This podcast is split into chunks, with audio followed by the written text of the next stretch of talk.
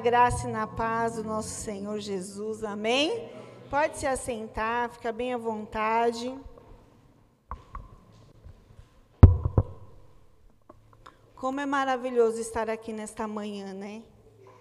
Como somos privilegiados, né, queridos? Muitos queriam estar aqui. Estamos numa série maravilhosa. Eu sou apaixonada por famílias, né? Porque família é plano de Deus, família é sonho de Deus, né? Na outra semana, retrasada, né, meu marido ministrou sobre a transformação da vida de Paulo, né? Quem Paulo era antes e quem Paulo se tornou, né? Domingo passado, o Henrique, junto com o pastor Ramiro, o Henrique de manhã e o pastor Ramiro à noite, veio falando sobre o relacionamento conjugal, né? O Henrique falou qual que é a base desse relacionamento, que o amor é a base, né? Qual que é o papel do marido, qual que é o papel da esposa. E hoje eu queria falar um pouquinho com vocês, pode pôr ali o tema, por favor? Sobre a nossa casa, né? Sobre o nosso lar. Família, como eu já disse aqui, ele é um projeto de Deus. E a nossa casa, Pode dar um clique? A nossa casa tem que ser o melhor lugar. O melhor lugar para o nosso marido, o melhor lugar para os nossos filhos e o melhor lugar para nós mesmos. Amém? Curve sua cabeça comigo, Pai. Nesta manhã, Senhor, nós estamos tão gratos ao Senhor, Pai. Como somos privilegiados, ó Deus, em estarmos aqui em família, Senhor. Seja a nossa família natural, como a nossa família espiritual, Senhor. Pai, nesta manhã, que a tua presença, Senhor, ela seja notória no nosso meio, Senhor. Que a tua palavra que vai ser ministrada aqui, que é viva, Senhor, possa, Senhor, ir de encontro, Senhor, às nossas necessidades, Pai. Que o Senhor fale conosco nesta manhã e que eu possa ser um canal de bênção aqui, Senhor. Pai, não aquilo que nós queremos ouvir, Senhor, mas aquilo que o Senhor quer falar conosco, em nome de Jesus. Amém. Hoje, queridos, quando nós olhamos para a família, nós vemos que é, a sociedade, né, as autoridades, muitas vezes querem deturpar a questão da família, né? Nós olhamos para muitos lares e nós vemos lares quebrados, lares arruinados, né? Lares com crises profundas. Vemos que o desrespeito, a intolerância, as ofensas, a violência, tanto física como verbal, a ingratidão, a individualidade e o desconforto emocional têm reinado em muitas casas, em muitas famílias. Famílias que se perdem, né, e não encontram um caminho de paz. Famílias que há muito tempo, há muitos anos, não sabem o que é isso. Não sabem o que é paz. Famílias que vivem de aparência. Filhos que declaram que odeiam os seus pais. Esposas e maridos que dormem fora da cama, dormem na sala, né? Famílias destruídas e vivem um caos constante. E, infelizmente, o que entristece o nosso coração é que dentro da igreja existem famílias a se despedaçar dentro da igreja, queridos. Existem famílias que estão ao ponto de se despedaçar. E aí, quando eu olho para a minha família, quando você olha para a tua família, o dever de promover essa paz, essa unidade, essa harmonia dentro do lar, é responsabilidade de quem? É responsabilidade dos pais, dos filhos, né, do cônjuge, é responsabilidade de todos, né? Lá em Marcos 3, 25, se você puder abrir a sua Bíblia comigo.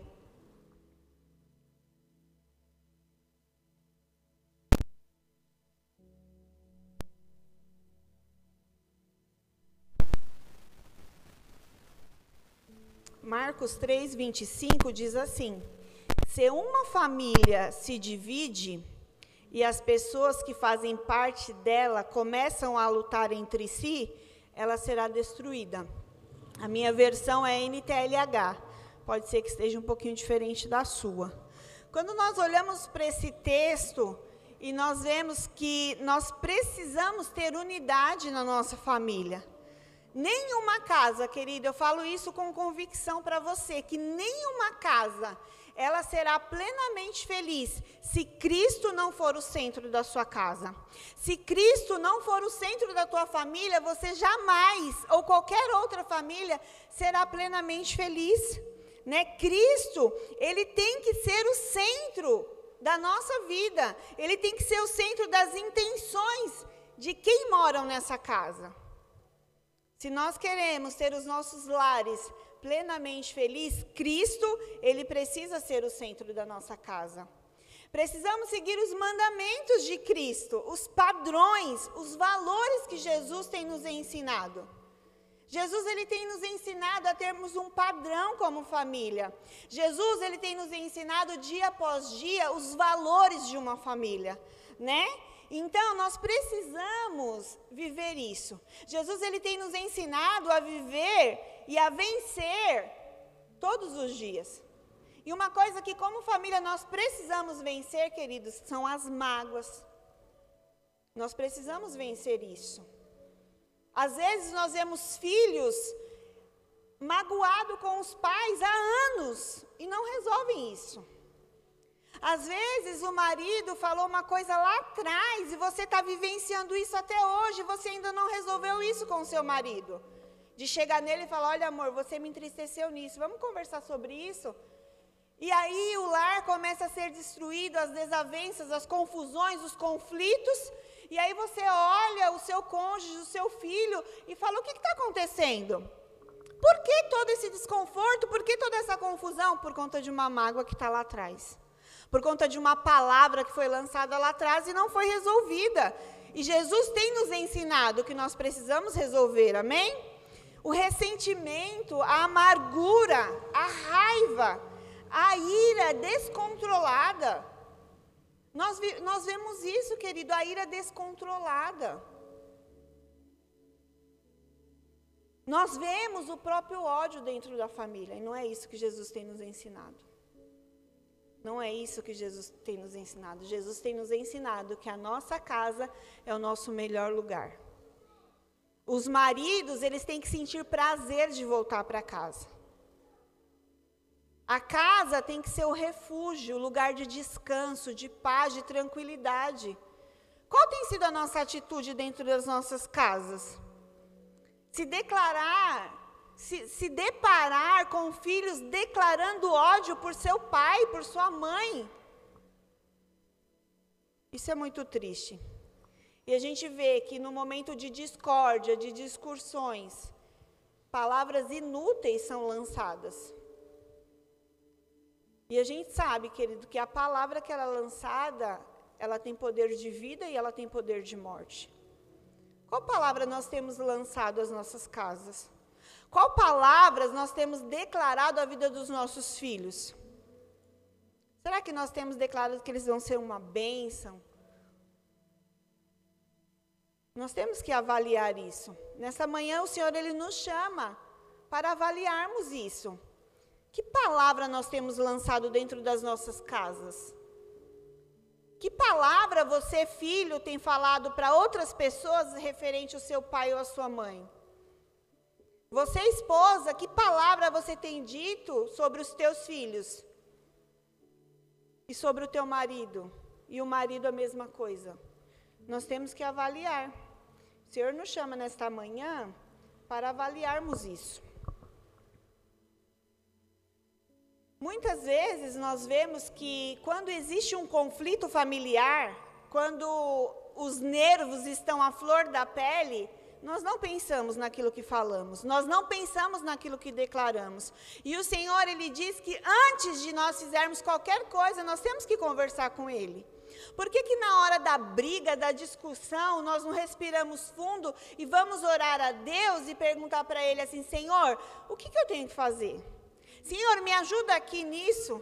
Senhor, traz o equilíbrio, né? Conversar com Deus antes de tomar qualquer atitude, queridos. Não ficar se atacando entre si, porque quanto mais eu puder ferir, melhor. Quanto mais eu puder machucar, melhor. E não é isso que o Senhor tem nos ensinado. Mas nós temos que resolver nada. Tem gente que fala por aí que nem tudo se resolve com oração. Mas eu falo para você que nada se resolve sem oração. Nós precisamos, como família, redescobrir o caminho da oração. Queridos, as famílias têm perdido isso com o tempo. Quando será que foi a última vez que você fez um culto na sua casa? Durante essa pandemia, durante o tempo que a igreja ficou fechada? Quando que você chamou os seus filhos, ou você que está aqui chamou os seus pais e falou, vamos aqui orar um momento, vamos aqui orar um tempo, vamos ler uma palavra? Quando foi a última vez que fizemos isso? Será que é isso que o Senhor tem nos ensinado? É isso que o Senhor tem nos ensinado, a estarmos juntos. Só o domingo aqui, queridos, só a célula não é o suficiente para nós termos uma vida, uma família dentro dos padrões de Deus. Lá na nossa casa tem que ser o melhor lugar. E se Jesus não estiver na nossa casa, lá não será o melhor lugar. Então nós precisamos redescobrir o caminho da oração. Nós precisamos orar. Mateus 7:3 diz assim, ó: Por que é que você vê o cisco que está no olho do seu irmão e não repara na trave de madeira que está no seu próprio olho? Geralmente, quando acontece um conflito, nós não queremos assumir a responsabilidade. Quem aqui assume a responsabilidade de imediato? Não assumimos. Nós queremos, não queremos, né, tirar, como diz aqui, ó. Por que, que você vê o cisco que está no olho do seu irmão, ou seja, da sua mãe, do seu pai, do seu filho, mas não vê o seu? A gente quer apontar, a gente quer acusar, né? Quando erramos, não queremos assumir a responsabilidade. É muito mais fácil a gente criticar, a gente apontar, né, do que a gente chegar e falar: não, vem aqui, amor, eu errei, vem aqui, filho, olha, eu errei com você. Essa semana eu tive uma conversa com o Isaac lá em casa, e assim, por conta da, da doença que a Gabi teve, o câncer, eu precisei reparar muitas coisas com o Isaac. Eu venho reparando com ele situações desde que ele tem dois, três anos. Ele começou a entender, eu já venho reparando coisas com ele por conta de eu estar tá grávida, né? A Gabi teve o câncer, eu estava grávida do Isaac de oito meses. Então, eu precisei deixar muito ele com a minha mãe, com a minha pastora, com as minhas irmãs, para eu poder cuidar da Gabi. E eu, eu entendia que um dia eu ia ter que reparar isso com ele, porque ele acha que ele é menos importante que a Gabi. E eu venho reparando com ele isso dia após dia. E essa semana foi mais uma vez que eu precisei dizer para ele, porque eu comprei umas coisinhas para ele, eu comprei dois pijamas. E eu sempre compro para os dois. Só que o, tinha um pijama de pelinho e o dele não tinha pelinho. E ele ficou inconformado com aquilo, porque ele falou: mãe, se você não tivesse dois, então não comprasse para ninguém. Você comprou para ela diferente. E ele fala assim, como se fosse adulto. E eu precisei explicar para ele o quanto eu amo ele, o quanto ele é importante. Ele chorou, eu chorei. E eu falei, filho, você é importante. O mesmo tanto que a mãe ama a Gabi, a mãe ama você. Lá atrás, Aí eu tenho que reparar com ele de novo, explicar, falar, lá atrás, isso que você está sentindo é uma consequência daquilo que nós vivemos lá atrás. A mamãe talvez poderia ter, ter tido outras atitudes, mas eu não tinha opção. Eu posso ter errado com você, me perdoa. E eu venho reparando isso. E o pai dele fica lá para o quarto, a Gabi, ninguém nem chega na sala, a gente se morre de chorar, porque eu preciso fazer isso. Né? A gente tem essa responsabilidade. Então, nós precisamos focar o problema. Qual que é o problema? O problema foi o que aconteceu lá atrás, então eu preciso focar o problema. Não focar a, os familiares. Né? Porque aí a gente vai não, não assume a responsabilidade, e aí a gente despeja tudo no marido, tudo no filho, né? Se nós fizermos isso, né, se nós focarmos o problema se eu brigo com meu esposo, eu vou focar o problema que foi criado, não ele. E aí vai ser muito fácil eu resolver esse conflito. Agora, se eu descarregar nele, criticar e lançar um monte de palavras, não vai resolver nada. Não vai resolver nada, vai gerar mais conflito, né? Provérbios 15, 12 diz assim: O homem vaidoso não gosta de quem o corrige, ele nunca pede conselho aos sábios. Sabe por que muitas famílias estão sendo destruídas? Porque elas não procuram ajuda. Eu e meu esposo, há mais de 15 anos, a gente trabalha com casais. E eu falo para vocês aqui com propriedade. Os casais nos procuram quando o negócio já está assim, ó, destruído. Tá um fio, já vai lá, já quer divorciar, já quer separar. Por quê? Porque não procurou ajuda no tempo certo. Aquele que é sábio, ele procura ajuda. Muitas famílias têm resistência em falar das suas imperfeições, das suas lutas. Como eu disse aqui, vivem de aparência. Famílias procurando conselho, sabe aonde, queridos? Nas redes sociais. Só esse ano, só esse ano eu tive conhecimento de pessoas próximas de três famílias que foram destruídas porque se envolveram através das redes sociais. Um casamento lá na minha rua, de uma pessoa querida, mais de 25 anos de casada, o marido dela se envolveu com uma mulher pelas redes sociais e foi buscar a mulher lá no norte, trouxe e deixou a sua família. Entre mais dois que eu conheço. Então, as pessoas, elas têm procurado o conselho aonde não há sabedoria, queridos. Internet, redes sociais, autoajuda, não tem sabedoria para fazer com que o seu relacionamento seja estruturado em Deus. Nós precisamos procurar ajuda no lugar certo. Precisamos procurar ajuda onde vamos encontrar conforto e confronto. Porque muitas vezes nós não procuramos porque nós sabemos que vamos ser confrontados. Mas aonde há o confronto, há a cura, a restauração. Então nós precisamos procurar ajuda no lugar certo, porque vai ser suprido o vazio que está dentro de você, que muitas vezes está dentro de mim. Né? Muitas vezes o conselho do tolo é o quê? Ah, não tem mais jeito não. Esse tem uns três meses mais ou menos eu fui aconselhar uma moça, ela não é da nossa igreja, e eu fui lá em São Paulo e estava eu, ela e a cunhada dela e a gente conversando ali, né? Antes da gente ter um particular, e a cunhada dela falou para ela assim: Eu já falei para ela que ele é um sem vergonha, que se eu fosse ela eu arrumava ela logo outro. Olha o conselho. Eu fazia igualzinho ele fez, eu pagaria com a mesma moeda. Olha o conselho. O conselho do tolo é não tem mais jeito. Joga a toalha mesmo, abandona o barco, encontre alguém que te mereça. E quando você vai avaliar, o erro está totalmente na pessoa.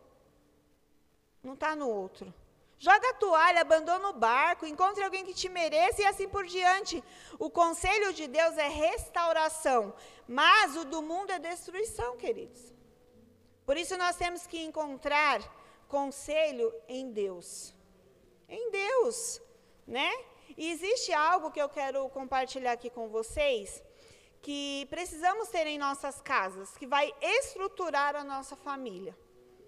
Nós precisamos ter um lugar seguro. Diga um lugar seguro.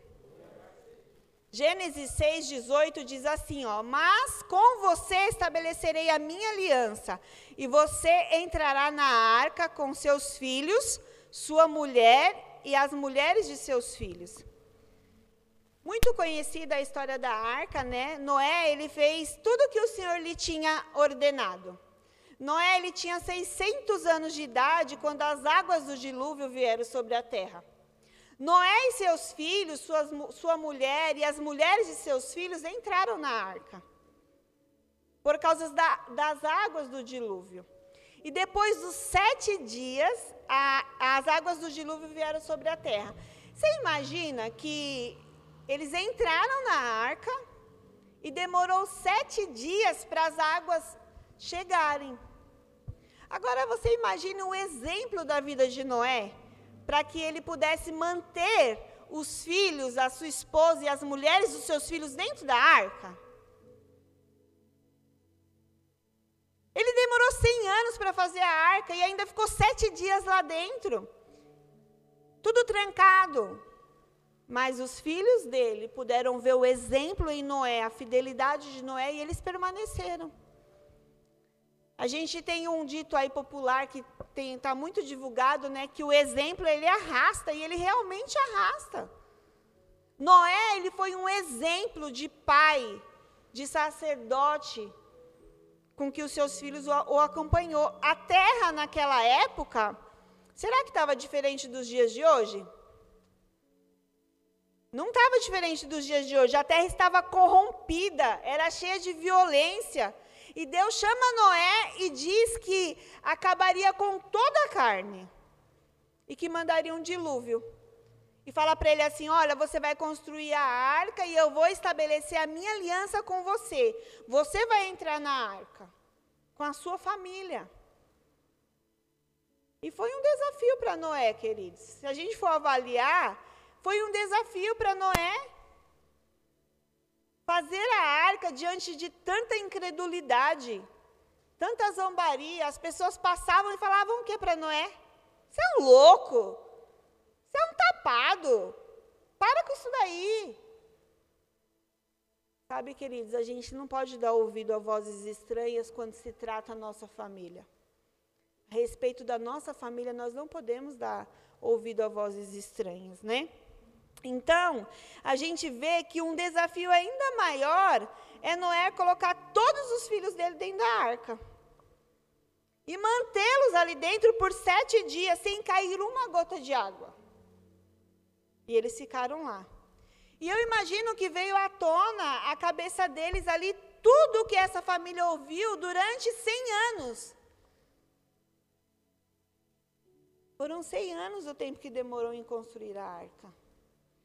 A obediência de Noé, aquilo que Deus havia ordenado, mudou toda a história de Noé e toda a história de uma nação. Então nós temos que fazer aquilo que Jesus tem nos mandado. Aquilo que Jesus tem nos ensinado. E o tempo em que vivemos são como os dias de Noé, queridos. Não é diferente. Nós temos um grande desafio de manter a nossa família aqui dentro da arca. É um desafio mantermos os nossos filhos dentro da arca. É um desafio mantermos os nossos maridos dentro da arca, porque a mulher sabe, ela edifica a sua casa e a tola ela destrói com as próprias mãos. É um desafio estarmos aqui nesta manhã nós estamos aqui porque nós escolhemos obedecer a Deus. E aqui é o lugar seguro, aqui é o lugar onde os seus filhos vão ouvir a palavra de Deus, onde eles vão ser edificados. Porque o mundo aí fora, queridos, eles querem devorar as nossas famílias, a ideologia de gênero, dizendo que os nossos filhos podem escolher se querem ser meninas ou meninos, isso é um absurdo. Mas nós estamos num lugar seguro. Aqui é um lugar seguro. Né? Nossas famílias são bombardeadas todos os dias. As pornografias. Querido, as crianças têm tido contato com pornografia, a gente tem que ficar atento. O celular. A gente vai colocar um vídeo no YouTube, seja ele cristão. Se você observar a, os, os anúncios, são mulheres rebolando, mulheres de, de são coisas terríveis. E isso vão bombardeando as nossas casas, as nossas famílias. As drogas, a violência. Nós temos que sentar com os nossos filhos e dizer para eles: olha, existe a droga. A gente às vezes quer autoproteger demais. Existe a violência. E a gente precisa dizer para eles. A única maneira de nós salvarmos a nossa família é estando dentro da arca. Não existe outra forma de nós salvarmos né, a nossa família. A arca, a igreja, né, nós, nós falamos de arca como uma analogia aqui representando a igreja de Cristo, o corpo de Cristo. O melhor lugar para a nossa família estar e pertencer, queridos, é a igreja, é o corpo de Cristo. Aqui nós encontramos proteção, cura, restauração, perdão e o mais importante, salvação salvação para a nossa família. E uma outra coisa que nós precisamos ter, abra sua Bíblia em 1 Crônicas 13, 13, dá um clique para mim ali, por favor. Dá um clique ali, tá, para mim? Tá lá agora já? Ah, que chique, já estão lá atrás, ó. Então, 1 Crônicas 13, 13 até o 14, diz assim: Assim, Davi não levou a arca consigo para Jerusalém. Em vez disso, ele a deixou na casa de um homem chamado Obed-Edom, que era da cidade de Gate. A arca ficou ali três meses, e Deus abençoou a família de Obed-Edom e tudo que era dele. Nossa casa, queridos, precisa ser o melhor lugar do mundo lugar de refúgio. Após um dia cansativo de trabalho, em meio a esse turbilhão que estamos vivendo, eu fico pensando como fazer minha casa o melhor lugar. Eu fico pensando, o que, que eu preciso fazer para fazer com que a minha casa seja o melhor lugar? No texto que nós vemos aqui, a Arca da Aliança, ela representava a presença de Deus. Obed-edom, ele recebe a arca em sua casa e não demorou muito e as notícias foram se espalhando e as notícias chegaram até Davi que Deus abençoou a família de Obed-edom e tudo aquilo que pertencia a ele. Tudo que pertencia à família de Obed-edom né, Deus abençoou, porque a presença de Deus estava na casa de Obed-Edom.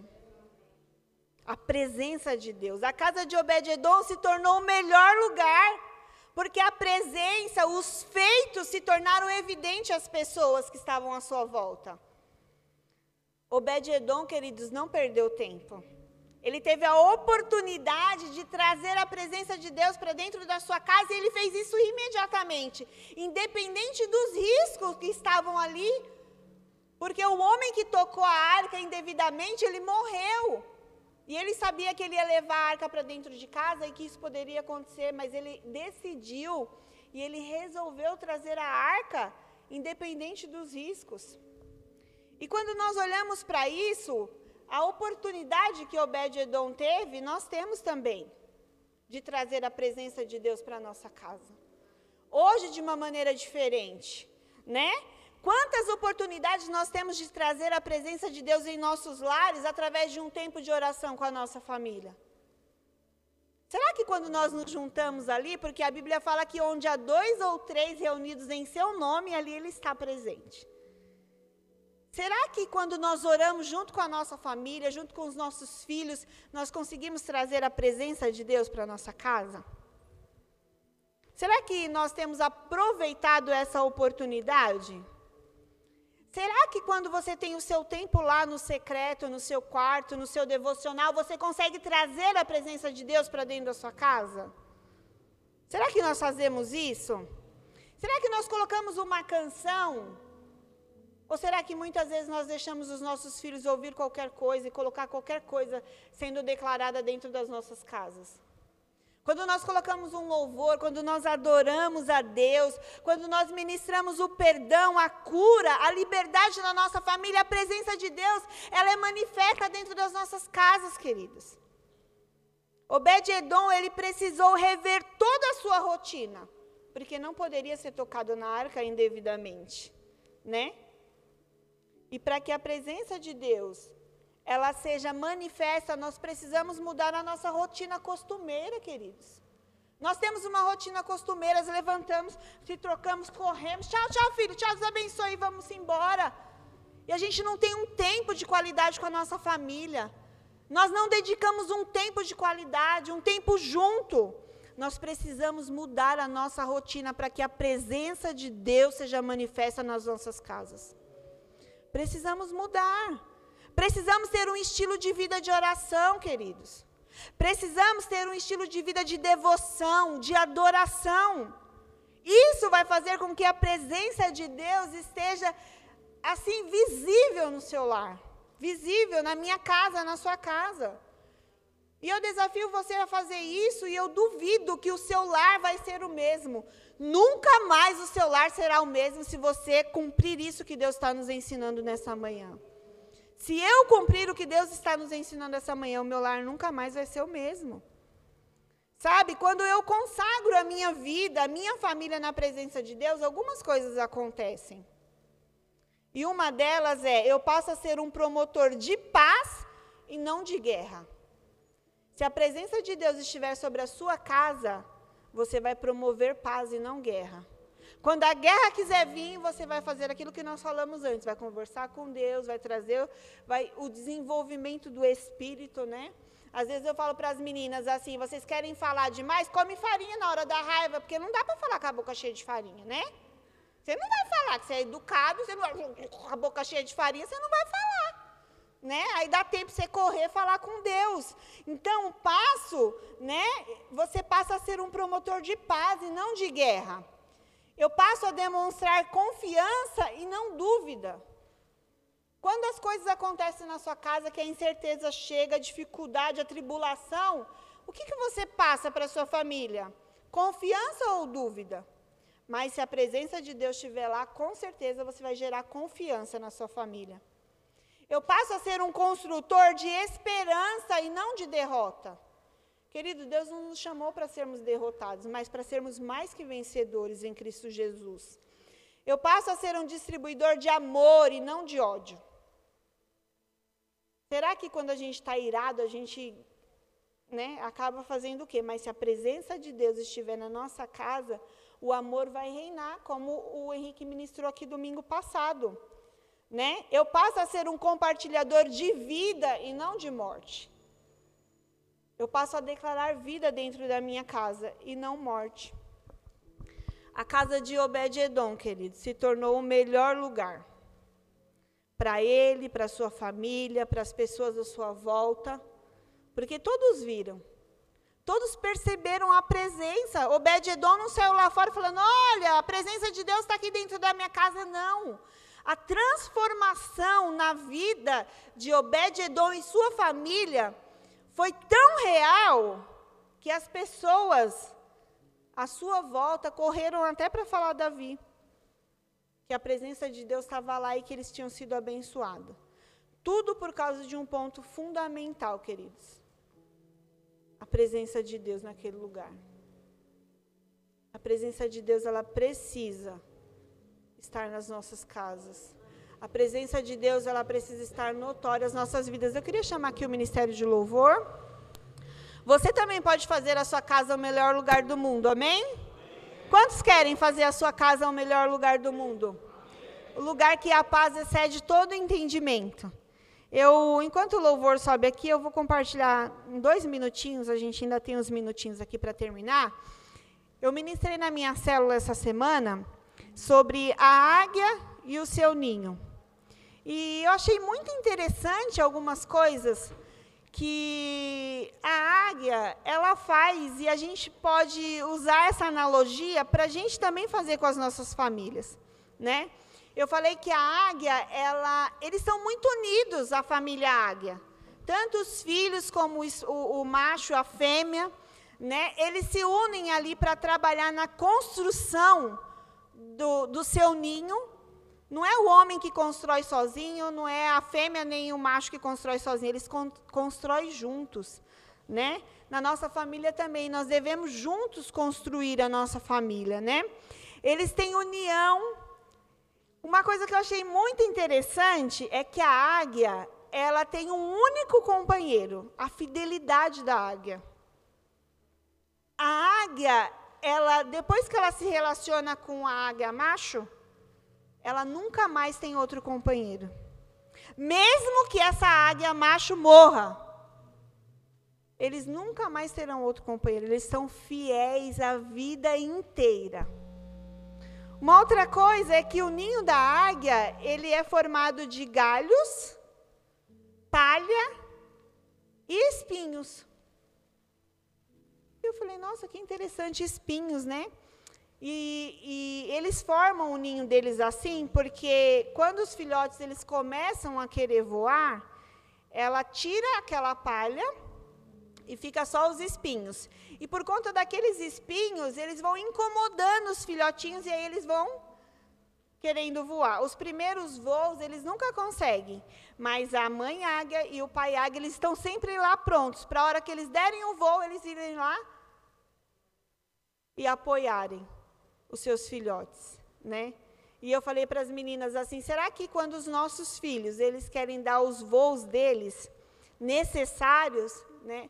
Será que a gente consegue liberá-los ou a gente fica segurando, né? Autoprotegendo, achando que isso é o suficiente, que isso vai fazer bem, né? Ou será que a gente deixa com que eles voem? E se eles tiverem alguma dificuldade, aí sim a gente vai lá e vai aparar, né? Então eu achei muito interessante que as nossas famílias, que o exemplo né, dessa família águia possa ser servir de exemplo às nossas famílias, que nós possamos construir o nosso lar juntos, que a unidade, a união da nossa família seja um exemplo e que a fidelidade seja a marca da nossa casa, a marca da nossa família. Amém? Fique de pé. Vamos fazer uma canção.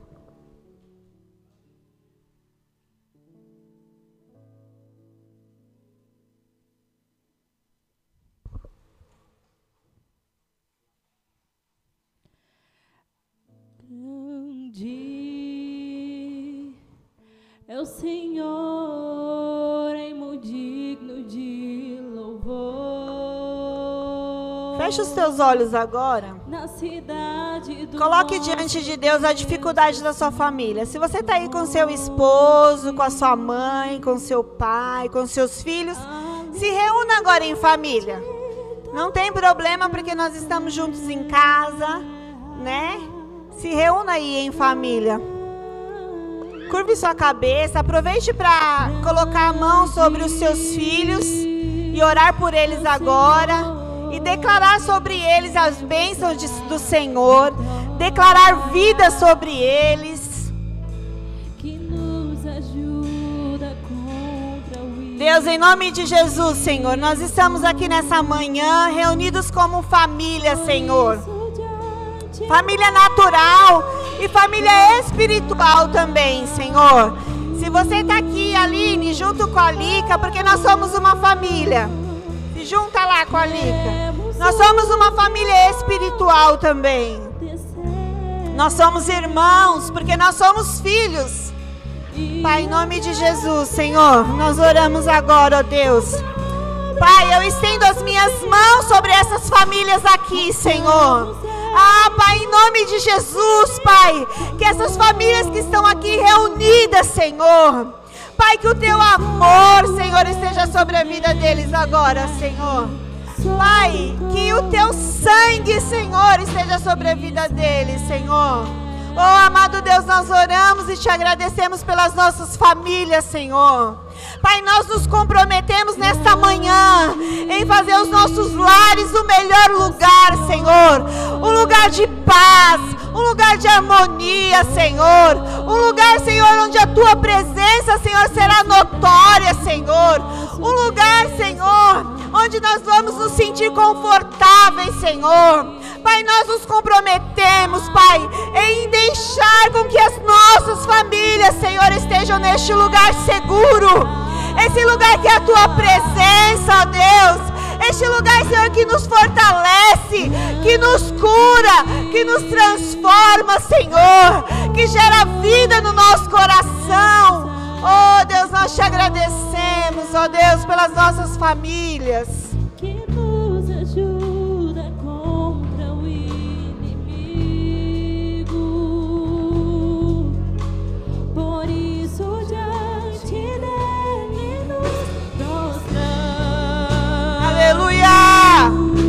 Aleluia, Deus.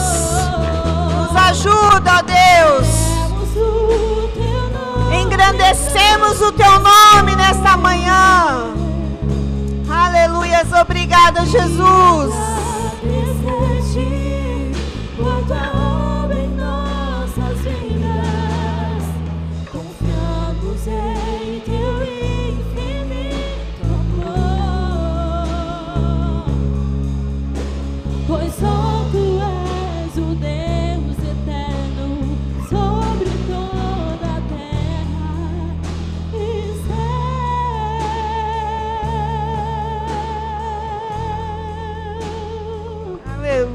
Aleluia, glória a Deus. Amém. Você pode aplaudir ao Senhor.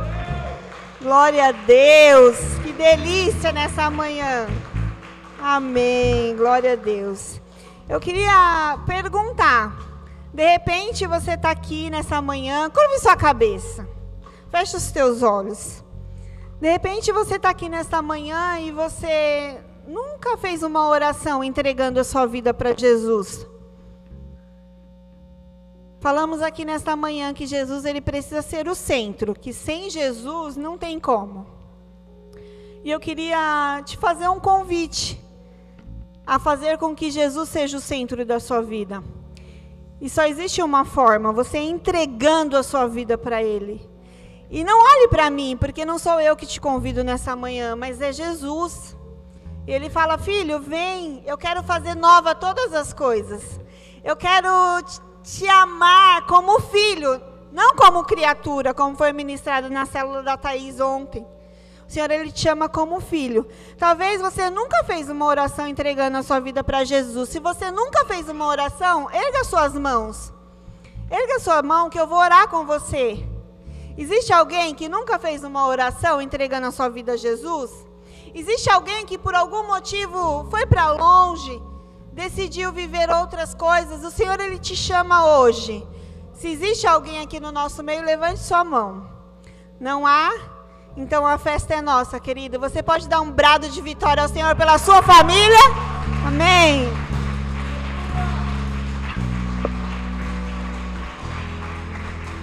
Queremos o teu nome engrandecer. Cante isso bem alto e agradecer-te por tua obra em nossas vidas. Confiamos, confiamos em teu infinito amor, pois só tu és o Deus eterno sobre toda a terra e céu. Senhor, cante. Queremos o teu nome engrandecer e agradecer e agradecer-te por tua obra em nossas vidas. Confiamos em teu infinito amor, pois só tu és o Deus pois só tu és o Deus eterno sobre toda a terra. Pois só tu és o Deus eterno sobre toda a terra. Erga sua mão bem alto. Em favor da sua família, Deus está aqui. Em favor dos teus filhos, em favor de você. Deus está aqui, pois só Ele é o Deus eterno, sobre toda a terra e sobre o céu, sobre o céu, e Ele está aqui nessa manhã para cuidar de você, para cuidar da sua casa, para cuidar dos seus filhos.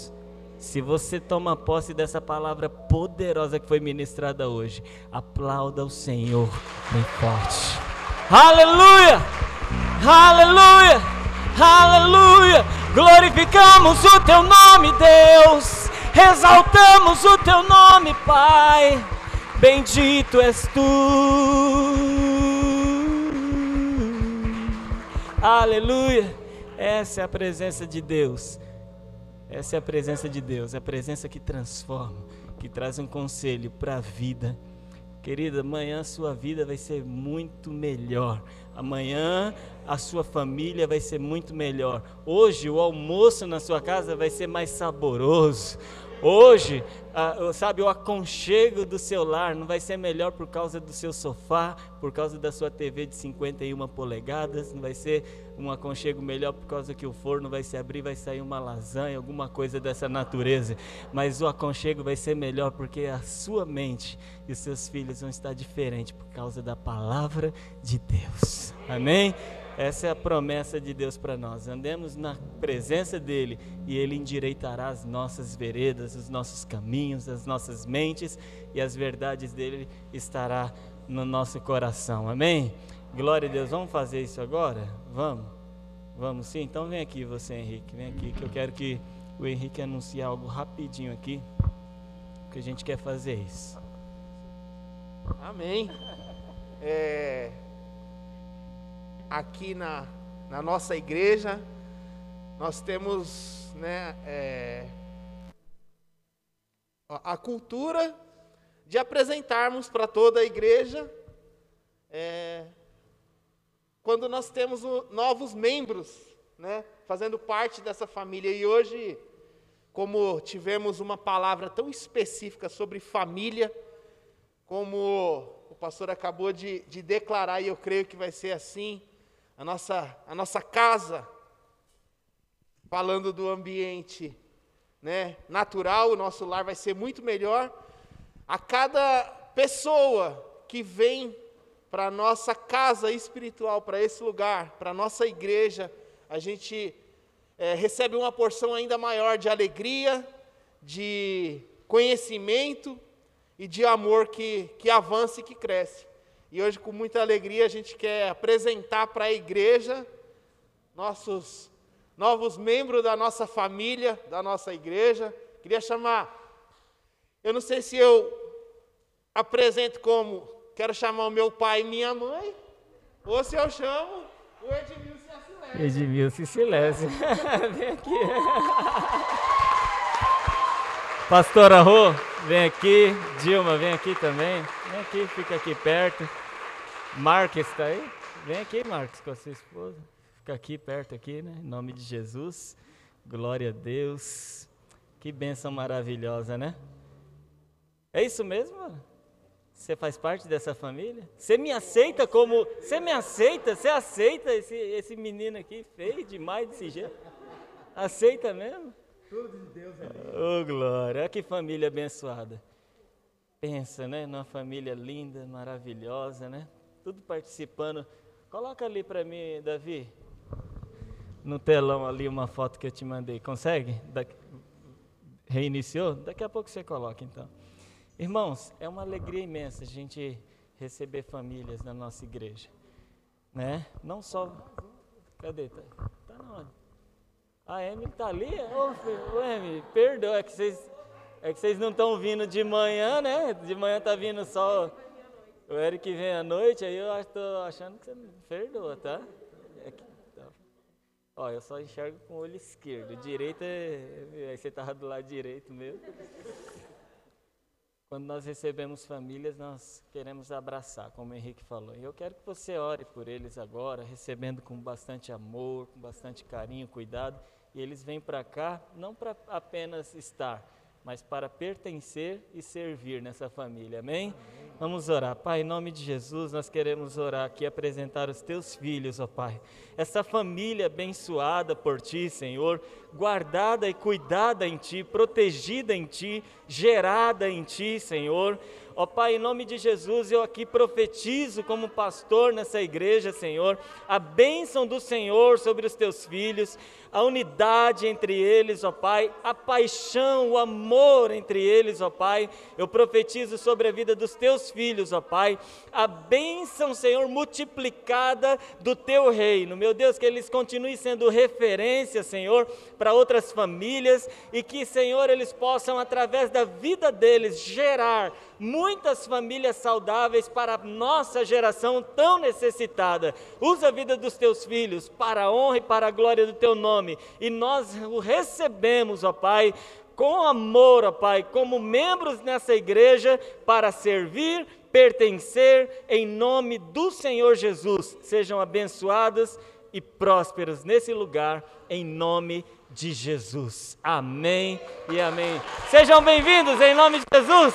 Deus abençoe, meu lindo. Oh, bênção de Deus, viu? Deus abençoe, meu irmão. Deus abençoe. Glória a Deus. Chegou? Coloca ali rapidinho só para mim, para que eu possa finalizar aqui. Olha, irmãos, olha que coisa linda ali, olha. Coisa maravilhosa. Quem sabe o que é isso aqui? Não entendi. Diga uma palavra. Célula, meu irmão. A célula, independente de estar online ou presencial, também é o melhor lugar de você estar no dia dela. Por quê? Às vezes nós trocamos o dia da nossa célula por tantas coisas. Ah, pastor, mas eu não consigo entrar online, mas eu consigo ficar no WhatsApp, no Facebook, consigo ficar assistindo vídeo, consigo ficar no, no e-mail, consigo ficar na Netflix, consigo tudo que é online. Mas na minha célula online eu não consigo entrar. Mas se eu consigo entrar, é o que? É benção, não é? É bênção de Deus. Então não perca a sua célula por nada, porque a célula é o lugar onde você vai poder abrir seu coração, orar junto com os irmãos e aprender muito mais de Deus. E se a minha célula está presencial? Também não posso, ah, pastor, mas o coronavírus vai me pegar. Mas não, vai pegar não. Porque lá no mercado também tem coronavírus, na feira também tem coronavírus, na, no seu trabalho também tem coronavírus, no ônibus, no metrô, no trem, tem muito mais coronavírus. Aonde você for, se você colocar na tua cabeça que tem coronavírus, ele vai estar tá lá. Mas na sua célula você vai de máscara, vai ter álcool gel, distanciamento social. E os irmãos que são bons de comunhão ainda levam comunhão embalada ainda, higienizada e tudo mais. É, antigamente abria o dole de 2 litros, agora leva dolezinho. Entendeu? Existem várias formas de fazer célula, irmãos. Várias formas de fazer célula. Então, você que está vacilando, deixando de ir na sua célula, seja presencial ou online, eu quero incentivar você. Por esse lugar, passa a vida de Deus. Amém? Então não falte na sua célula. Aplauda o Senhor. Deus abençoe. Coloque sua mão no teu coração depois. Coloque sua mão no teu coração, que o Senhor te abençoe e te guarde, que o Senhor faça resplandecer o seu rosto sobre ti e tenha misericórdia de ti, que o Senhor sobre ti levante o seu rosto e te dê a paz para sempre, em nome de Jesus. Abençoa a minha família também, a minha casa. Glória a Deus. Bom almoço, queridos. Vão na paz. Deus abençoe. Bom domingo em nome de Jesus. Valeu. Glória a Deus.